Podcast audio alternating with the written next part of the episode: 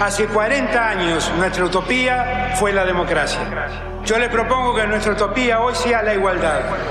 No, la Argentina hoy está a la deriva, tratando de tapar parches. Vamos a hablar clarito. Hay proscripción. La grieta famosa, que es un invento de la política para generar odio y desde ahí conseguir más votos. Vas a meter preso a Videla. A todos los responsables. Estamos trabajando en armar una estrategia para enfrentar la izquierda a nivel internacional. La izquierda tiene que pelearle y la peleamos todos los días. Si vos le tenés bronca, le tenés que pelear, pelear o que tenés bronca, pero lástima a nadie. La moneda ya está en el aire. Empieza cara o seca en FM Concepto.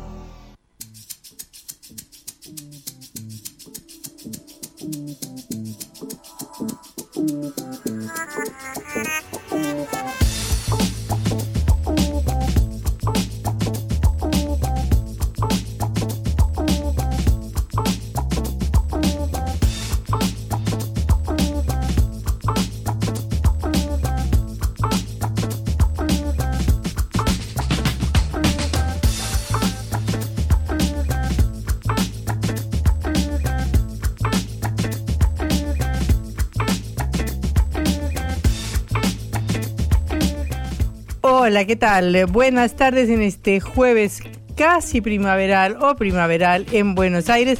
Los saludamos Patricia Lee y Juan Lehmann desde Cara o Seca, esta producción de la Agencia Internacional de Noticias Sputnik. No Hola, te Juan. pongas- No te pongas exigente, Patri, te lo pido por favor. ¿Cómo casi primaveral? 20 grados, Está soleados. divino. Yo vine en bici a la, a la radio, no nos vamos a poner ahora a palar negro de la primavera, por favor. No, no, no, Yo está cualquier lindo. cosa que empiece con un 2 eh, adelante que no sea la inflación, te la firmo de acá eh, hasta fin de año. Está hermoso el día, Patri. Está favor. hermoso, hermoso. Estamos esperando a que se abran los jacarandaes, ¿no? Uy, qué lindo. Sabés que ahí, bueno, yo enfrente de la Facultad de Derecho, acá sobre el Libertador, Sí. en la ciudad que ahí está una zona hermosa, plagada. Y toda la 9 de julio tiene que llenarse de ese colorcito violeta para darle ese color a Buenos Aires, ese no sé qué. ese no sé qué que seduce. Bueno, hay muchas cosas que seducen de eh, Buenos Aires, así como hay muchas cosas que seducen de la agenda informativa y por eso nos abocamos a ellas. Bueno, sí, hablaremos en primer lugar de los peligros que acechan contra Argentina otra vez. ¿En dónde? En Nueva York, como no puede ser de otra manera, porque los jueces de Estados Unidos y de Nueva York parece que le tienen gusto a la Argentina. También vamos a estar eh, hablando, Patri, sobre algo, algo que está sucediendo en este momento, desde las 2 de la tarde. El Senado, la Cámara Alta, ha entrado en una sesión XXL porque tiene que tratar una infinidad de temas, desde el pliego de 33 eh, magistrados, entre ellos la jueza Ana María eh, Figueroa, que la Corte dictaminó que debería eh, jubilarse y dejar el cargo, dado que cumplió 75 años, una jueza implicada en diversas causas que atañen a la vicepresidenta, a Cristina Fernández de Kirchner, que está en el recinto Presidiendo la sesión de efectivamente como eh, vicepresidenta, pero también se trata, por ejemplo, la iniciativa del ministro barra candidato Sergio Massa de eh, terminar con la cuarta categoría del impuesto a eh, las ganancias para que la remuneración mínima bruta sea de más de 1.700.000 eh, pesos y también, por supuesto, otro tema que afecta a un montón de personas en el país, que es la ley de alquileres que sucederá, recordamos, había sido aprobado, había tenido media sanción en eh, diputados, al igual que el tema ganancias, solamente que ahora se están presentando cambios en la Cámara Alta. Uno estima que el oficialismo cuenta con los 37 senadores, con la mitad más uno, para avanzar en estas iniciativas. Lo cierto es que, bueno, son muchísimos temas los que se están tratando y por eso el tema del día, sin lugar eh, a dudas, es lo que está sucediendo en este momento en el Senado de la Nación. Y volveremos con otro tema parecido que es el del FMI que aparece que le está volviendo a apretar las tuercas a la Argentina, pero estaremos hablando con un economista, con un especialista para que nos diga qué puede pasar en esta complicada relación, en este maridaje eh, muy malo que tiene Argentina con el FMI. Es cierto, una relación tóxica. se Una dice- relación se tóxica. dice ahora. Hay poca responsabilidad afectiva. Vamos a ir echando términos de esta época, eh, Patri, porque la realidad así lo ordena. También vamos a mencionar la investigación que está llevándose eh, a cabo por designaciones irregulares en el Banco eh, Nación. Todas las miradas apuntan a su titular, a Silvina Batakis, con quien hablamos en cara o seca sobre otros temas. Sí, era otra, hablar. Obviamente, no era de otra, era otra la, la agenda. No por esto vamos a pedirles a los invitados que dejen de salir en cara o seca por miedo a que les abran causas judiciales, ¿no? No, Pero lo cierto no tendríamos programa. No, ¿quién se animaría? Es la pregunta. No, habíamos hablado de la economía y ahora, bueno, son por designaciones irregulares, entre ellas la de una numeróloga, por ejemplo, en el Banco de Nación a cargo del eh, eh, fiscal Guillermo Marijuán. Bueno, en un ratito nos metemos de lleno en esto. Empezamos nuestro programa. Cara o seca de Sputnik en concepto FM 95.5.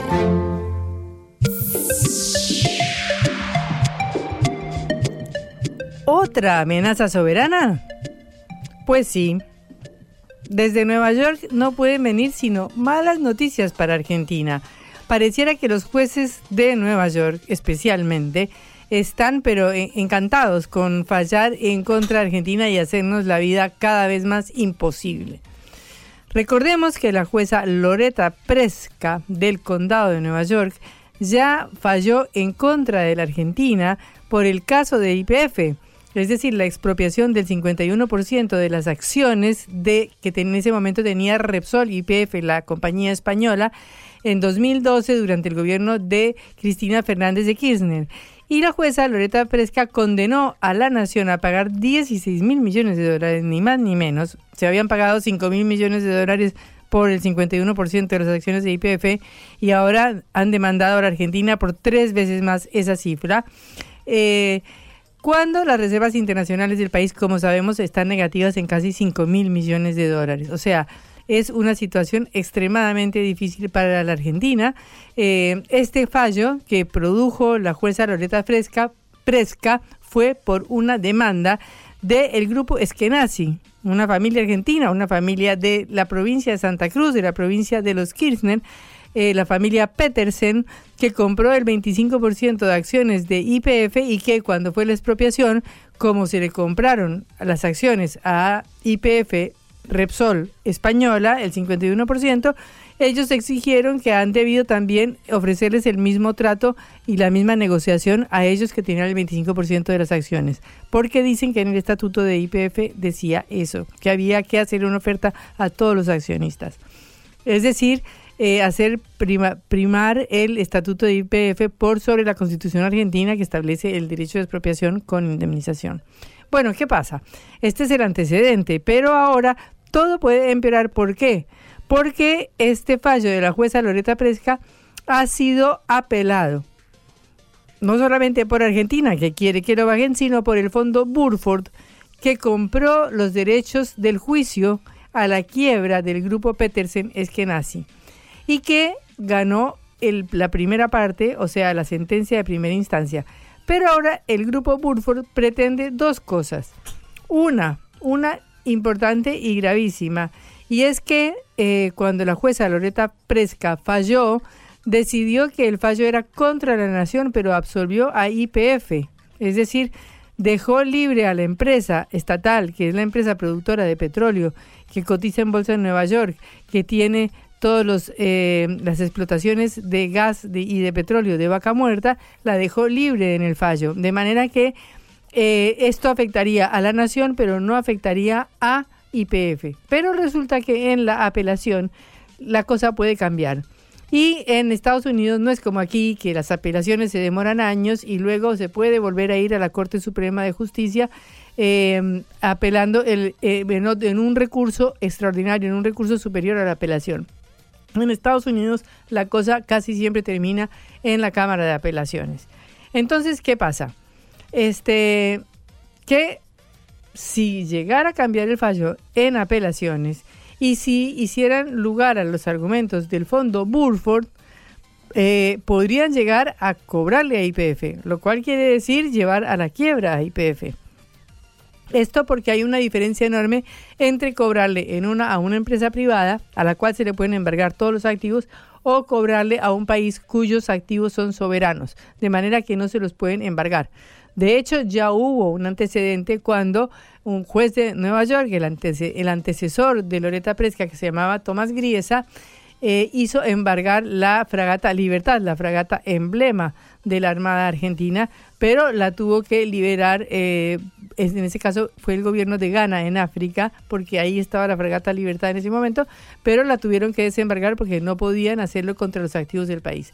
Pero de cualquier manera, em, el problema es que si eh, la segunda instancia, la apelación, decide volver a darle la razón a este grupo, a este fondo buitre que se llama Burford, que está formado por 350 abogados expertos en litigios contra países y contra empresas para quedarse con ellas por chauchas y palitos, como se dice en Argentina, o por centavos, eh, si llegara la Corte de Apelaciones de Nueva York a favorecer otra vez a Burford, podrían ir en contra de la empresa estatal IPF, que ha sido una de las grandes promesas de la economía argentina en los últimos años, sobre todo por el problema de vaca muerta, que es la reserva fundamental de gas y de shale gas y de petróleo que tiene la Argentina.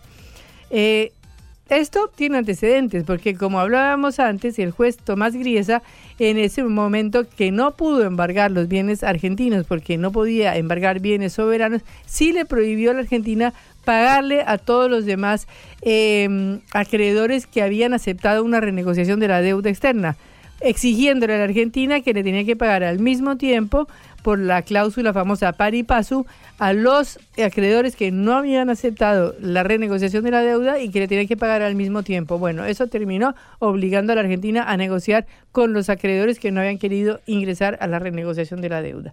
Pero ahora un eh, antecedente parecido podría suceder si eh, los fondos buitres pudieran poner las manos y las garras las garras de los buitres sobre nuestra empresa estatal petrolera IPF, provocándole un daño enorme al país y provocándole un daño enorme a lo que hoy hemos hablado o en este año hemos estado hablando de que son grandes perspectivas económicas para Argentina hacia el año que viene, porque como sabemos, eh, la construcción del gasoducto Néstor Kirchner permitirá llevar el gas desde Vaca Muerta hacia el norte del país revertir los gasoductos que van hacia Bolivia y eh, eventualmente exportar hacia Brasil el gas argentino.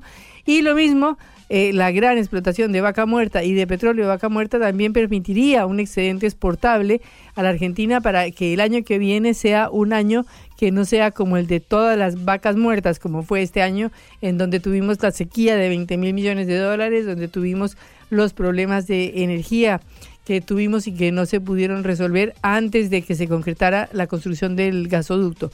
De manera que, eh, ¿qué está en juego otra vez en Nueva York? Está en juego otra vez la soberanía del país. Está en juego que un juez de Estados Unidos, en lugar de litigar acá en Argentina sobre una empresa argentina y con una demanda frente al Estado argentino, litigue en Nueva York y pueda llegar a que hacer que los fondos buitres se queden con la principal empresa nacional, con una empresa emblema del país. De manera que estamos enfrentando un peligro inmenso, otra vez por culpa de los mismos fondos buitres, otra vez por culpa de la justicia de los Estados Unidos y otra vez porque eh, estamos en manos de jueces que solo defienden los intereses de las empresas privadas y de los abogados y de los bufetes inmensos de abogados de Nueva York que se dedican a ganar a estos, estos casos y ganar miles de millones de dólares para ellos, para los propietarios de los juicios que en este caso es el fondo Burford, y de últimas, de últimas, de últimas, no sabemos si detrás del fondo Burford también todavía queda la posibilidad de que la familia Eskenazi se termine favoreciendo de este fallo. De manera que eh, esperemos que esto no sea así, porque va a ser una carga no para este gobierno que ya termina y se va, sino que va a ser un nuevo eh, ladrillo o no ladrillo, una piedra enorme sobre eh, los hombros del gobierno que venga y que sea elegido en las elecciones de octubre del próximo mes o en las elecciones de noviembre si es que hay balotaje. Blanco o negro, sí o no. ¿A favor o en contra? Sputnik para la pelota para reflexionar.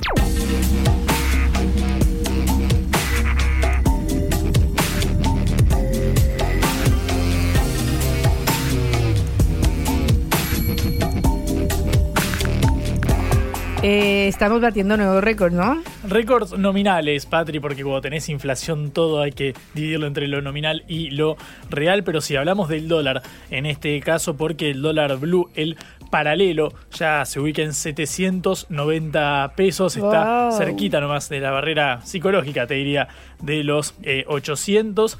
Eh, es un salto de 17 pesos en eh, el día eh, de hoy, es de 2% aproximadamente, digo, porque hay que tener estas dimensiones también cuando hablamos de números tan altos, viste, que cuesta eh, calcular la brecha con el dólar oficial, que está en 365, 367 desde la devaluación, ahí después de las pasos, bueno, ya supera ampliamente el 100%, es decir, que volvimos a un escenario similar a el cual estaba antes de la devaluación. Uno hubiese imaginado, como siempre decimos, que después de una devaluación la idea es acercar y, cerrar la brecha, que el dólar blue se mantenga donde está y bueno, tratar de que vaya eh, acercándose cada vez más. Bueno, en este caso no se dio, la brecha eh, supera el 100% eh, y recordamos en este caso el blue está cotizando a 790 pesos. El, sí, dime. ¿A cuánto empezó el primero de enero de este año? El primero de enero, uff, era otro país. Y no sé si siguió la inflación, pero a ver, búscalo, tírame.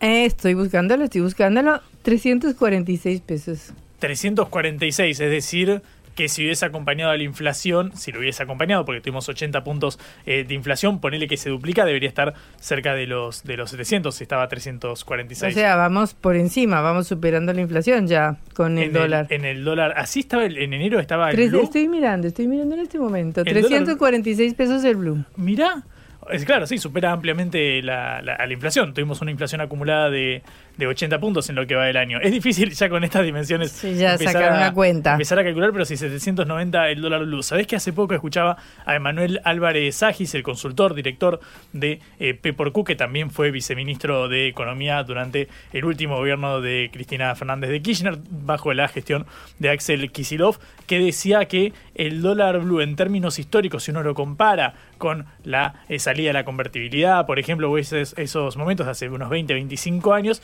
está relativamente alto en ese marco. Claro, a uno, pero a uno le dicen que tenemos una inflación del 10%, 12%, que encima tenemos incertidumbre electoral porque no sabemos quién asumirá el gobierno el 10 de diciembre. Hay tres tercios en disputa y bueno, la verdad es que la incertidumbre parece ser algo eh, natural. Pero sí, lo cierto es que volvió a subir el dólar blue. Este o sea, eso licúa todo.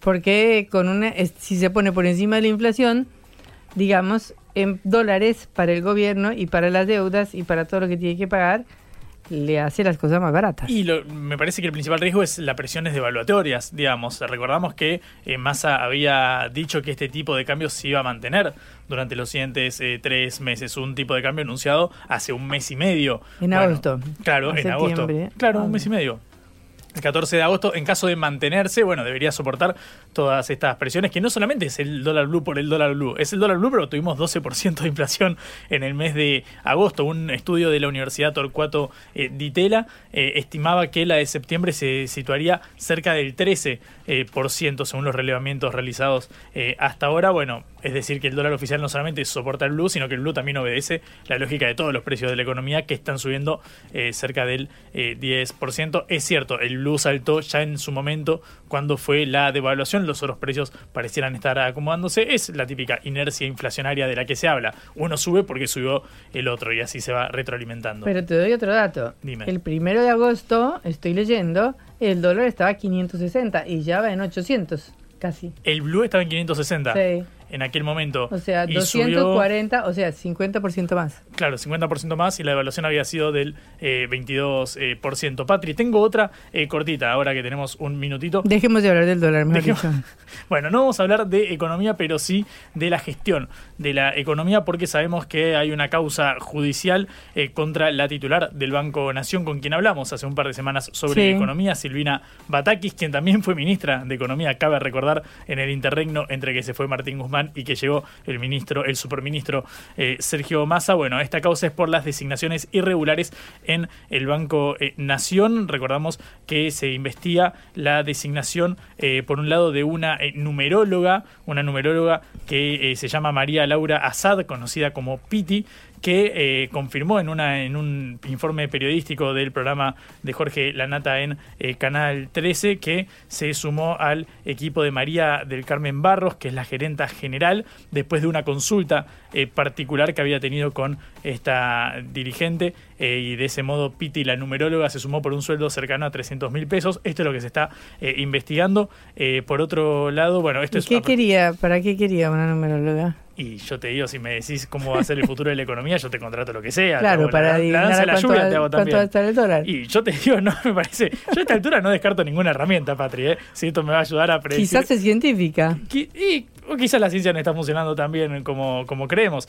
Eh, también está la investigación por la eh, de propuesta de designar a su ex marido, el ex marido de Batakis, Héctor Javier Silva, como gerente eh, de sistemas. En ese caso se habría aprobado esta decisión eh, con un aumento de sueldo para eh, Barros. Barros, recordamos, la mujer que tuvo la consulta con Piti, la numeróloga, y de esa manera terminó eh, llegando al Banco Nación. La propia Piti, la propia numeróloga, dijo esto en declaraciones eh, televisivas. Todo esto está radicado a partir de una denuncia de la diputada nacional Graciela Ocaña, presentada por supuesto en eh, los tribunales federales de eh, Comodoro Pi. Bueno, el juez Daniel Rafecas, que está a cargo, designó la, delegó perdón, la causa en Guillermo Marijuán, que es quien abrió esta investigación. Habrá que ver cómo sucede, cómo sigue esto, si se comprueban los hechos y bueno, ver las responsabilidades pertinentes. Lo cierto es que esto parte de una denuncia hecha en un programa de televisión. Habrá que ver si se verifica si estos hechos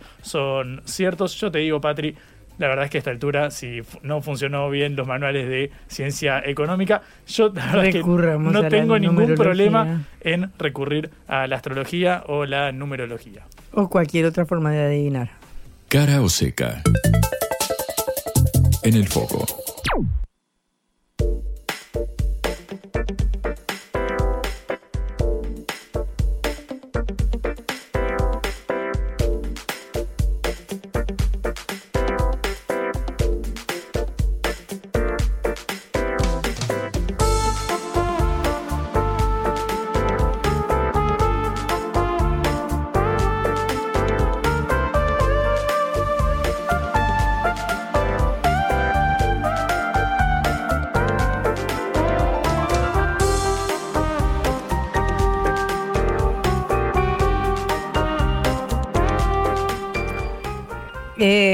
Desarrollándose en Estados Unidos una huelga muy importante de la United Automobile Workers, que es los trabajadores unidos del automotor, y que ha afectado a las tres principales productoras de autos de los Estados Unidos.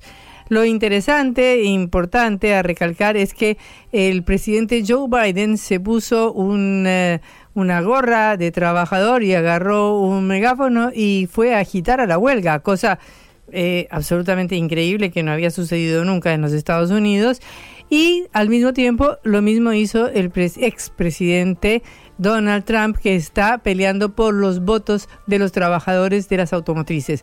Eh, recordemos el contexto, eh, y es que precisamente son los trabajadores eh, de los sindicatos, de, las grandes industrias de Estados Unidos, los que eran casi siempre el apoyo del Partido Demócrata y de pronto pasaron a ser el gran apoyo del Partido Republicano y de Donald Trump, porque con su gran lema de Make America Great Again, hacer América MAGA, M-A-G-A, eh, hacer América otra vez grande, hizo eh, pensar o ilusionarse a los trabajadores de Estados Unidos de que iban a volver a las épocas de los años 60 y los años 70 de las producciones masivas de automóviles para todos los eh, estadounidenses y de volver a ese lugar privilegiado que tuvieron los trabajadores de Estados Unidos y los trabajadores industriales de Estados Unidos que nos mostraban todas las películas en los años 60 y 70.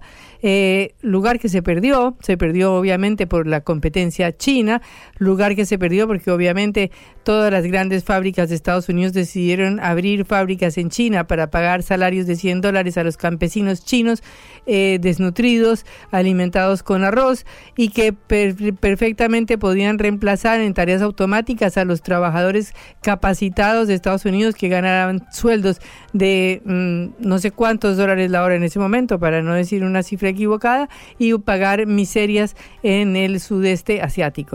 Esto obviamente se ha ido dando vuelta eh, y esto es lo que ha permitido que un expresidente como Donald Trump haya hecho su carrera política precisamente con este lema de MAGA, M-A-G-A, que ya mencionábamos, pero que precisamente también el presidente actual, el presidente Joe Biden, eh, esté haciendo campaña adentro de los sindicatos y adentro de la huelga. ¿Por qué? Pues porque las elecciones en Estados Unidos son el año que viene y ya están en carrera los dos candidatos, tanto el presidente Joe Biden para la reelección como el expresidente Donald Trump eh, para también, digamos, no reelección, pero volver a ser elegido después de haber sido el presidente eh, hasta eh, hace 2021.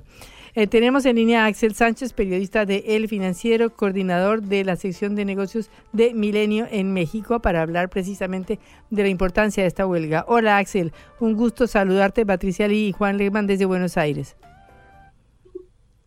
Hola Patricia, hola, ¿cómo están? Muy buena tarde. Buenas tardes. Bueno, Axel, eh, ustedes están en México, pero sabemos perfectamente la eh, importancia de la industria automotriz de Estados Unidos y su conexión con México. ¿Cómo está afectando esta huelga?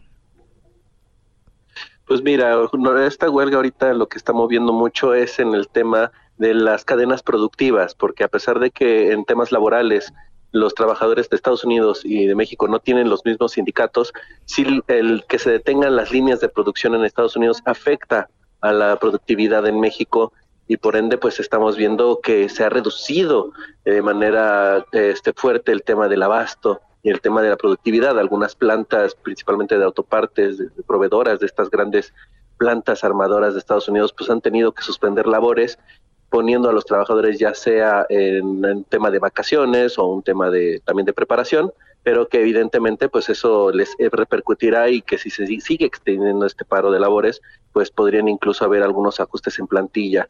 Obviamente al momento no ha sucedido nada grave, pero evidentemente sí es un tema que preocupa de este lado de México y en el lado de Estados Unidos pues también porque al final y al cabo también muchos de los mexicanos que operan también están en Estados Unidos y evidentemente es un tema binacional que nos repercute a ambas naciones. Una curiosidad, ¿cuáles son las diferencias salariales si conoces entre un trabajador de la Chrysler o de cualquier otra de las fábricas que están en este momento en conflicto y sus pares en México?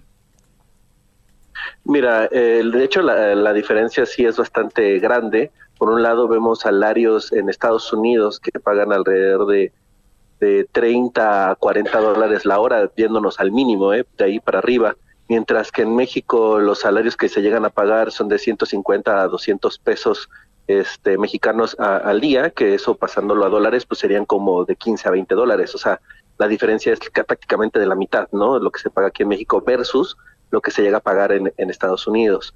Eh, otra también de las diferencias pues es en el tema de prestaciones, por esto que aquí este, hay prestaciones que dan las armadoras que no los obliga la ley y algunas pues se apegan totalmente a lo que marca la ley mexicana, que es menor a las prestaciones que dan en Estados Unidos. Por ende, pues evidentemente ya en un costo total, pues llegan a ser mucho más baratos la mano de obra mexicana versus a la de Estados Unidos. Eh, y eso podría ser, digamos, ¿por, qué eh, la intransigencia patronal tan grande de que las tres grandes productoras de autos de Estados Unidos eh, sean todavía, eh, ¿cómo se dice? No sé si inmunes o, todavía no reaccionen ni negocien con el sindicato de UAW el final de la huelga. ¿Por qué?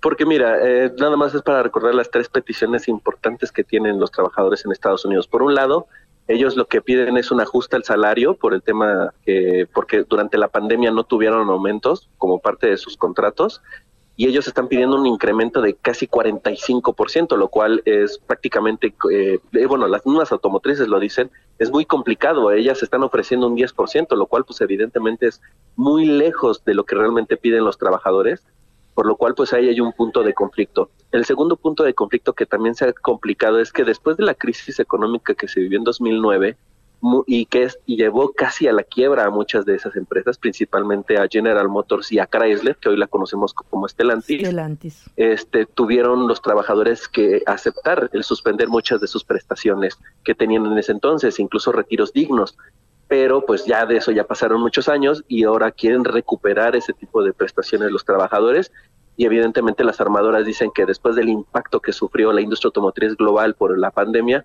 pues les es prácticamente también imposible devolverles esas prestaciones que tenían en el 2009.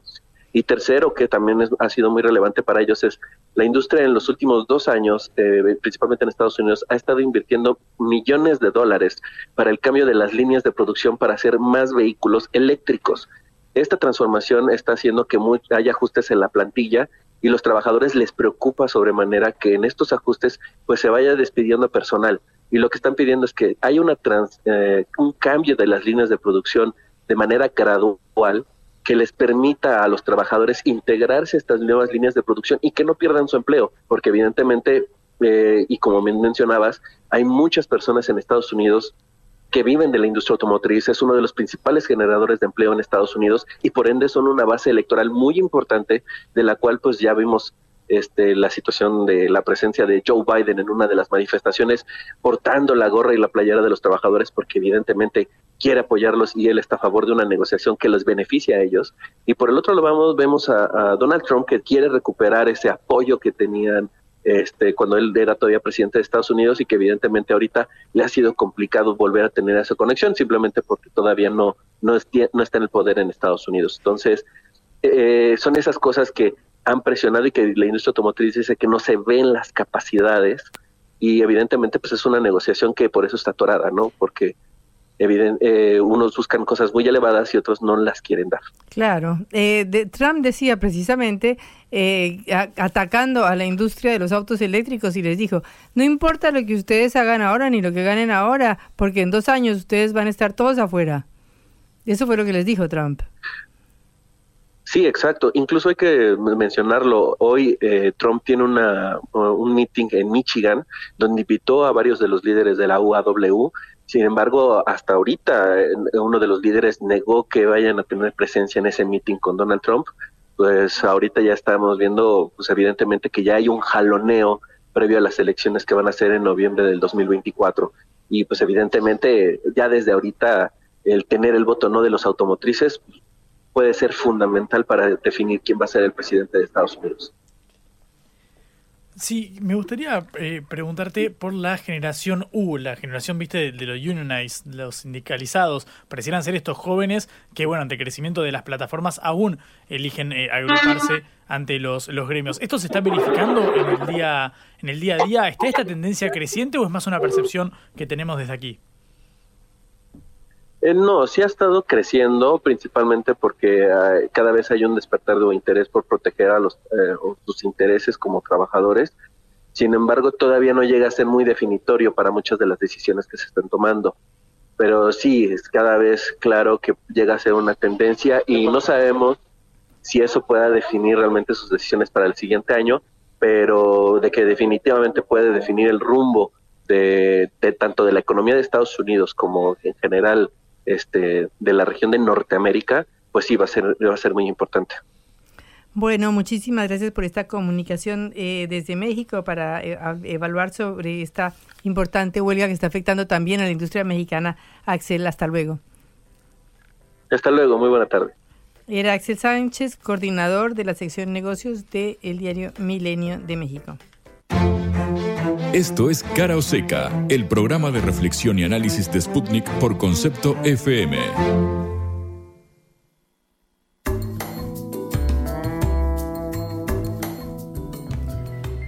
Polonia y Hungría siguen vetando el grano de Ucrania. Es increíble, estos dos países, no, estos dos países no, Polonia, que fue el primer país en apoyar a Ucrania eh, en el conflicto en contra de Rusia, ahora ha puesto un veto que se niega a levantar para recibir y comprar grano de Ucrania.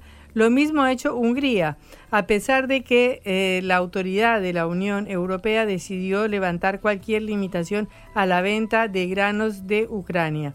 Pero los tres países, eh, Ucrania, Eslovaquia, Hungría y Polonia, han seguido manteniendo el veto a las importaciones de grano ucranianas. Ucrania quiere de facto que las mercancías puedan entrar en Polonia sin restricciones estrictas, pero esto es inaceptable, afirmaron desde Polonia. El problema es que eh, tanto Hungría como Polonia se resisten a levantar este veto a la importación de granos eh, ucranianos en pleno conflicto porque eh, consideran que son de menor valor y de menor calidad y por lo tanto no son buenos para sus países. Y dicen que entonces los tienen que enviar al África, pero no los quieren en estos países. Eh, Hungría, por ejemplo, permite el tránsito de artículos agrícolas ucranianos a través de su territorio para que puedan llegar a estados africanos donde persisten el hambre y las privaciones, pero no están de acuerdo en que el grano ucraniano destruya los mercados agrícolas de los países fronterizos miembros de la Unión Europea. De manera que eh, los países han desoído la decisión de la Comisión Europea que decidió no prolongar las restricciones a la importación de cuatro productos agrícolas de Ucrania a varios países europeos que tienen fronteras con el territorio ucraniano. Y los países decidieron no aceptar la decisión de la Unión Europea. Esto eh, demuestra las contradicciones que tiene el Frente Occidental en este momento en relación con la situación polaca debido a los pocos eh, avances que hay en la famosa supuesta contraofensiva de Polonia y en la cual después de un año de conflicto no han avanzado ni un solo metro en su supuesta contraofensiva, poniendo ya a los gobiernos de Europa y sobre todo a los gobiernos que más los apoyaron, como el de Polonia, en un dilema sobre cómo seguir apoyando a un país donde no hay absolutamente ningún avance eh, en lo que ellos querían en su conflicto contra Rusia. En la vida hay que elegir cara o seca.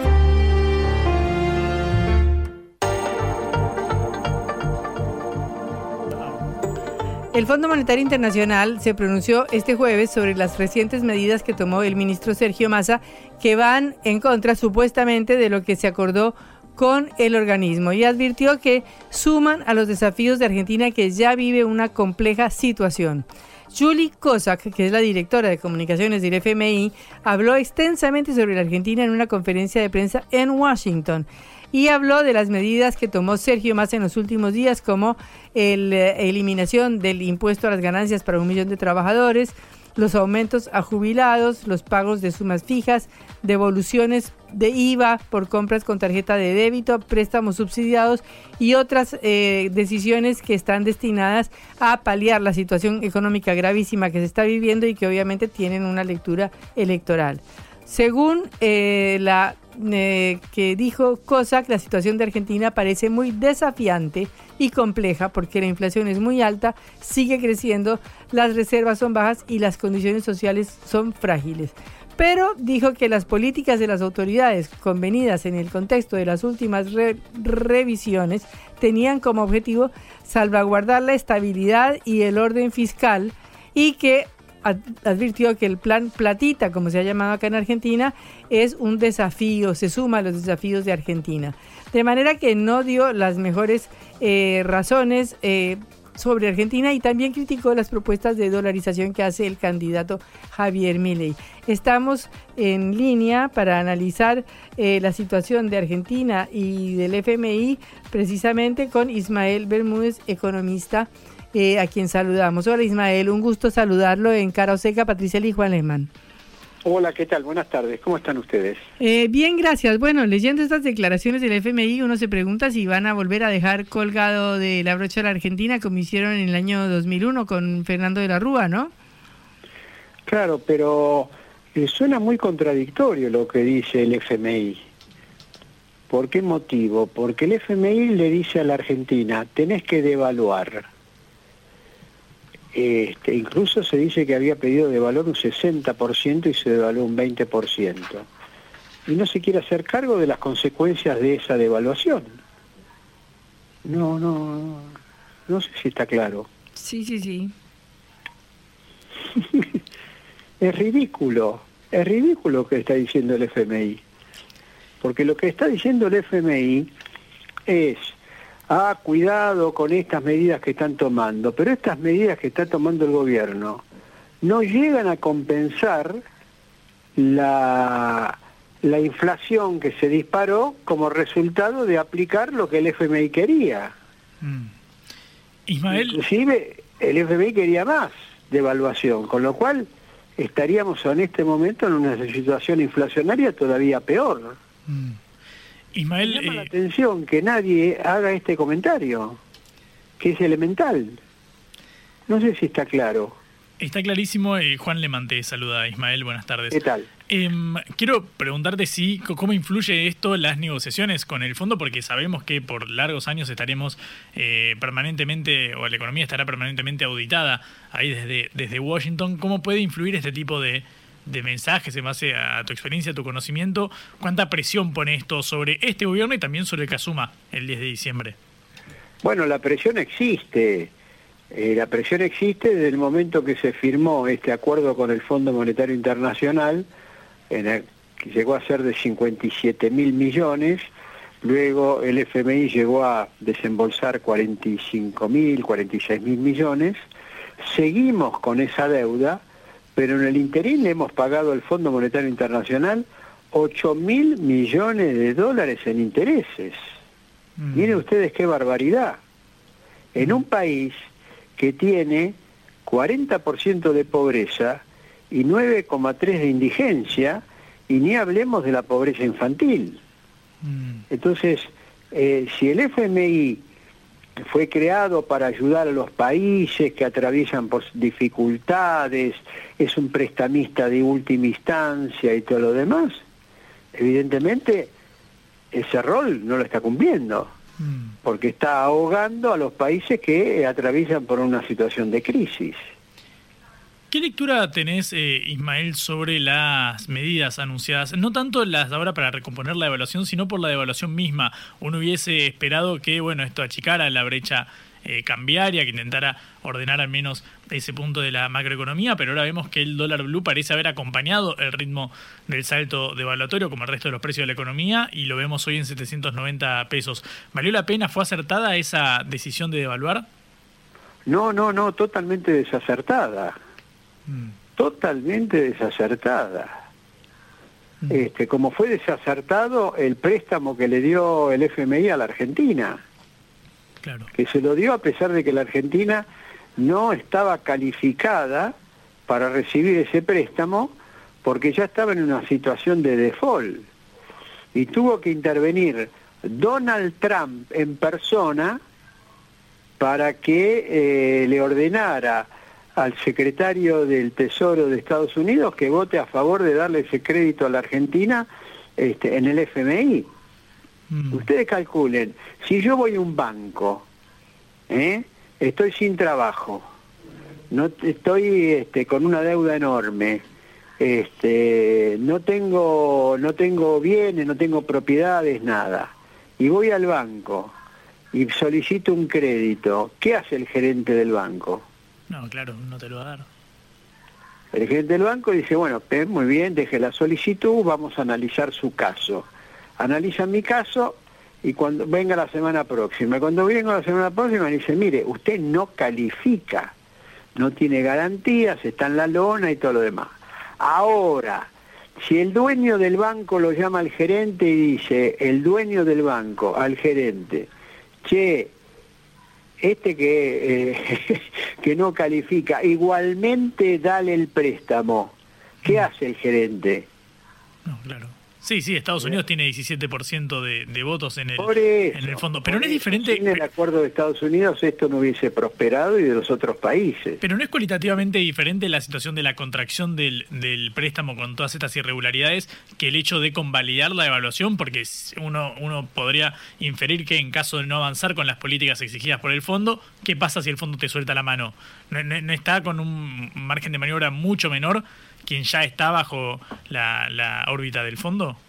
Claro, pero entonces hay que explicar muy bien la situación. No es que el FMI está ayudando a la Argentina a salir de este atolladero que tenemos, etcétera.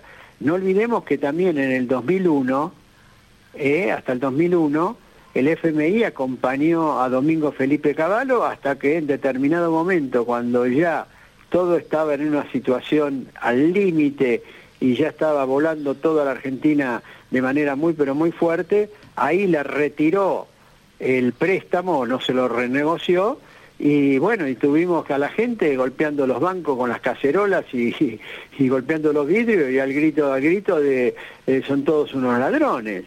Y se quedaron con, con los depósitos y confiscaron a la gente.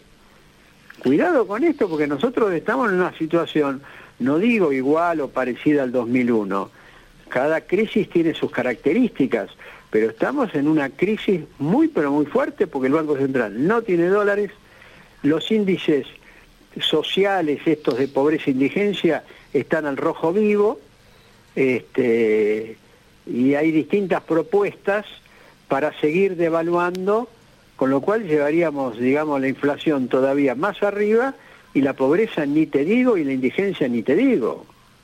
Ahora, Ismael... Este es el diagnóstico de la situación. Eh, otra preguntita, porque se mete ¿no? el FMI en la política nacional. Yo personalmente soy muy eh, crítica de la dolarización de mi ley y las propuestas de mi ley, pero se mete también a opinar sobre si la dolarización sí o la dolarización no.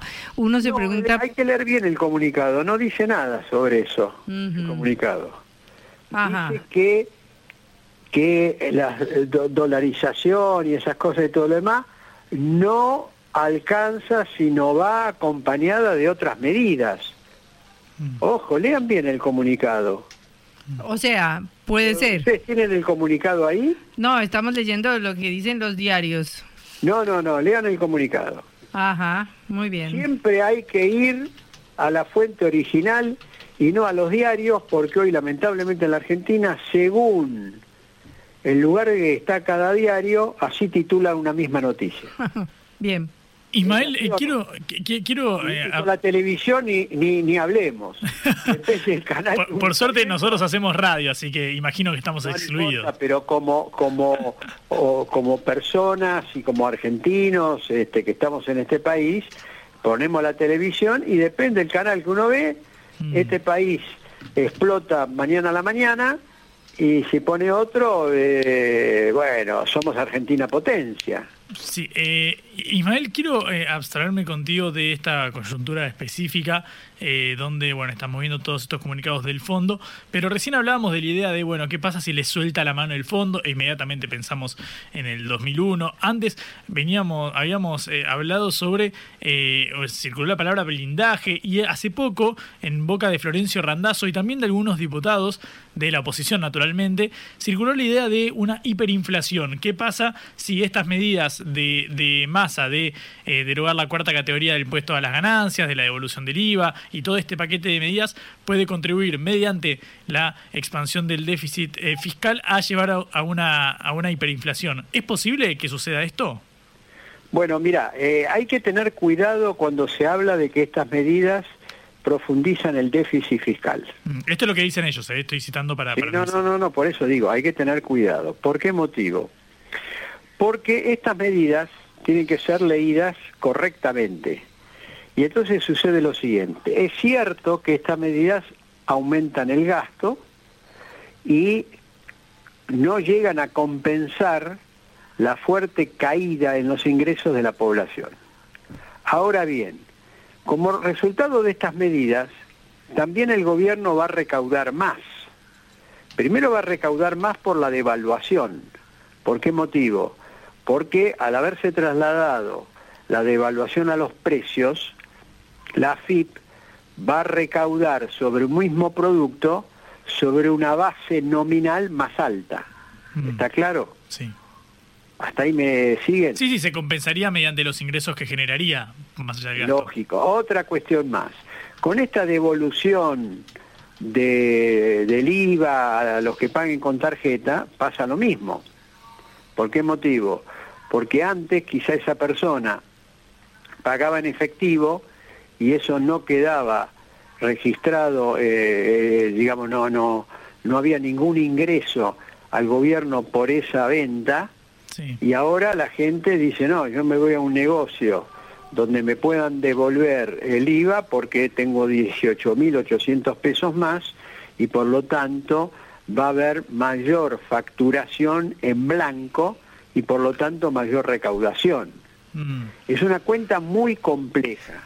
Inclusive la Oficina de Presupuesto del Congreso, que tiene que analizar estas medidas a pedido del Congreso, porque le mandan un proyecto de ley y la Oficina de Presupuesto del Congreso tiene que informarle a los diputados y senadores, bueno, esta, este proyecto que hay, qué fiscalmente qué es lo que pasa. Y en el informe dice, mire, esto implica en el inmediato un aumento del gasto, pero, y el pero acá es lo más importante, pero tenemos que ver, cosa que no lo podemos medir, eh, o, o sí, medir ahora, es qué pasa por el lado de los ingresos. Si va a haber más recaudación por el IVA, si va a haber más recaudación por el impuesto a los créditos y débitos, si va a haber más recaudación por ganancias, etcétera, etcétera, etcétera.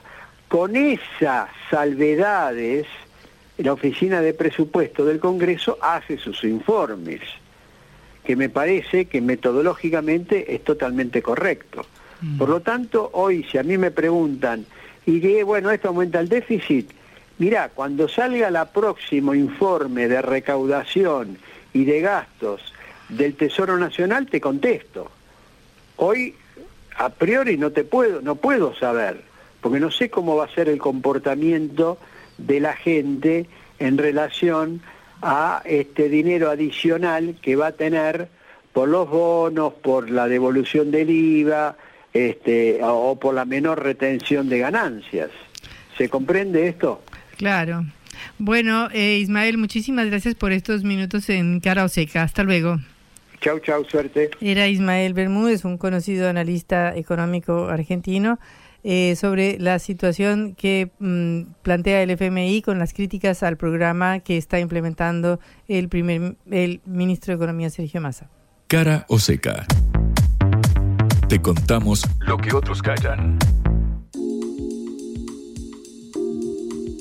Desde el Congreso, Juan. Sí, efectivamente, estamos en la maratónica sesión en la Cámara Alta en el Senado con la presencia de la eh, vicepresidenta Cristina Fernández de Kirchner, que chicaneó a los legisladores opositores que entraban al recinto. Chicaneó, es decir, se burló. Sí, se burló, es cierto, porque nos escuchan de todos los países y yo a veces caigo en los modismos propios. Y vos bien me corregís, Patri. Lo cierto es que eh, son muchísimos los temas que se están tratando. En primer lugar, el pliego de una treintena de jueces, entre ellos eh, la magistrada Ana María Figueroa, la jueza de casación, que estaba a cargo de la causa de Otesur y los Sauces, pero también la del memorándum eh, con eh, Irán. Recordamos que Casación había fallado la semana pasada en torno a esto. Como cumplió 75 años, la Corte ratificó el hecho de que ella tenía la edad eh, jubilatoria y bueno, su retiro fue confirmado por el máximo tribunal. Sin embargo, la Cámara Alta está tratando su pliego, es decir, básicamente yendo en contra de esta disposición de la Corte. Lo cierto es que el oficialismo presuntamente tendría la mayoría, requiere 37 de los 72 escaños que componen la Cámara Alta, pero también se están tratando temas bajados más a tierra. Primero, el de la eliminación de la cuarta categoría de ganancias, el anuncio de eh, Sergio Massa que ya fue aprobado en la Cámara de eh, Diputados y ahora pareciera ser que va a aprobarse también en la Cámara Alta. Recordemos que Juntos por el Cambio anunció que votaría en contra, pero con el oficialismo y bloques eh, aliados podría llegar a concretarse esta iniciativa. Y además, por último, quizás eh, un tema muy sensible, el más sensible para mí de los tres que se están tratando, porque es cierto, ganancias afecta a las personas, pero recién a las de más altos ingresos. Recordamos que se sube la cuarta categoría, era hasta 1.500.000 pesos aproximadamente. Este va más a tierra y por eso me parece el más sensible, que es la modificación de la ley de eh, alquileres. Así que atentos y atentas, inquilinos. Recordamos que la iniciativa había tenido la media sanción en diputados, el proyecto de Juntos eh, por el Cambio, para que la, el contrato bajara de 3 a 2 años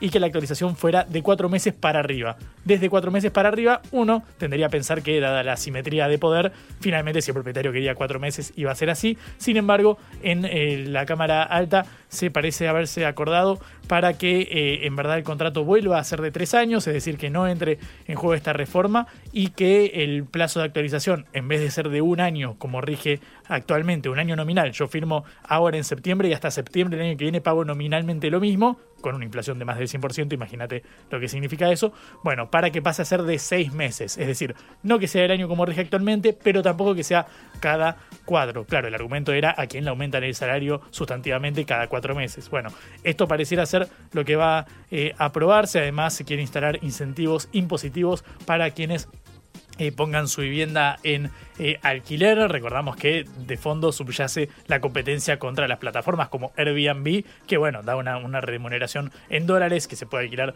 mucho más flexible, eh, em, como es, mucho más desreguladamente. Por lo tanto, bueno, la idea de los incentivos es para intentar paliar eso. Y además se va, se impondría el índice del el coeficiente casa propia para que la actualización no sea según la inflación, sino eh, un, bueno, un indicador que conjuga los ingresos y la inflación y determina que sea el menor de los dos, es decir, que más beneficie al inquilino cada seis meses, contrato por tres años. Esto es lo que se está tratando, entre otros temas en el Senado. Es maratónica la sesión, habrá que ver qué novedades tenemos, Patri. Bueno, esperemos que salgan cosas buenas como la eliminación del impuesto a ganancias la modificación de la ley de alquileres y otras cosas que puedan favorecer un poquito a esta alicaída economía y a estos alicaídos argentinos que estamos sufriendo las consecuencias de esta crisis económica. Alicaídos, mira, alícuota me suena algo decís eso.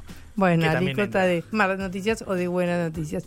Terminamos nuestro programa, los esperamos otra vez mañana, último día de la semana en esta hora del regreso. Y recuerden que nos pueden escuchar otra vez por sputniknews.lat. Alícuota, al irnos, vamos a saludar como siempre a Celeste Vázquez, Augusto Macías, que estuvieron en eh, los controles, y también, por supuesto, la comandante de este navío, Patricia Ali. Y a Juan Legman por la compañía en este programa. Compañía, entrañable compañía. Exacto. Deja María. Hasta, luego. Chau. Vamos a hablar clarito. La guerra contra las drogas ha fracasado. Se ha producido un genocidio en mi continente. Tenemos nosotros que plantar una sola voz y que América Latina, el Caribe, le diga a los Estados Unidos de Norteamérica, no más golpismo. Y se aplica lo que decía Tolstoy, un gobierno que no procura la justicia no es más que una banda de malhechores. Qué cosa rara que diga gracias a la vida a pesar del dolor, porque mi hija dio la vida sabiendo que había que cambiar. La vi ahí que, que brillaba, que sobresaltaba en ese estadio hermoso y no lo pensé y, y la fui a besar. La vida está llena de tropezones y de fracasos, pero es hermosa. Cara o seca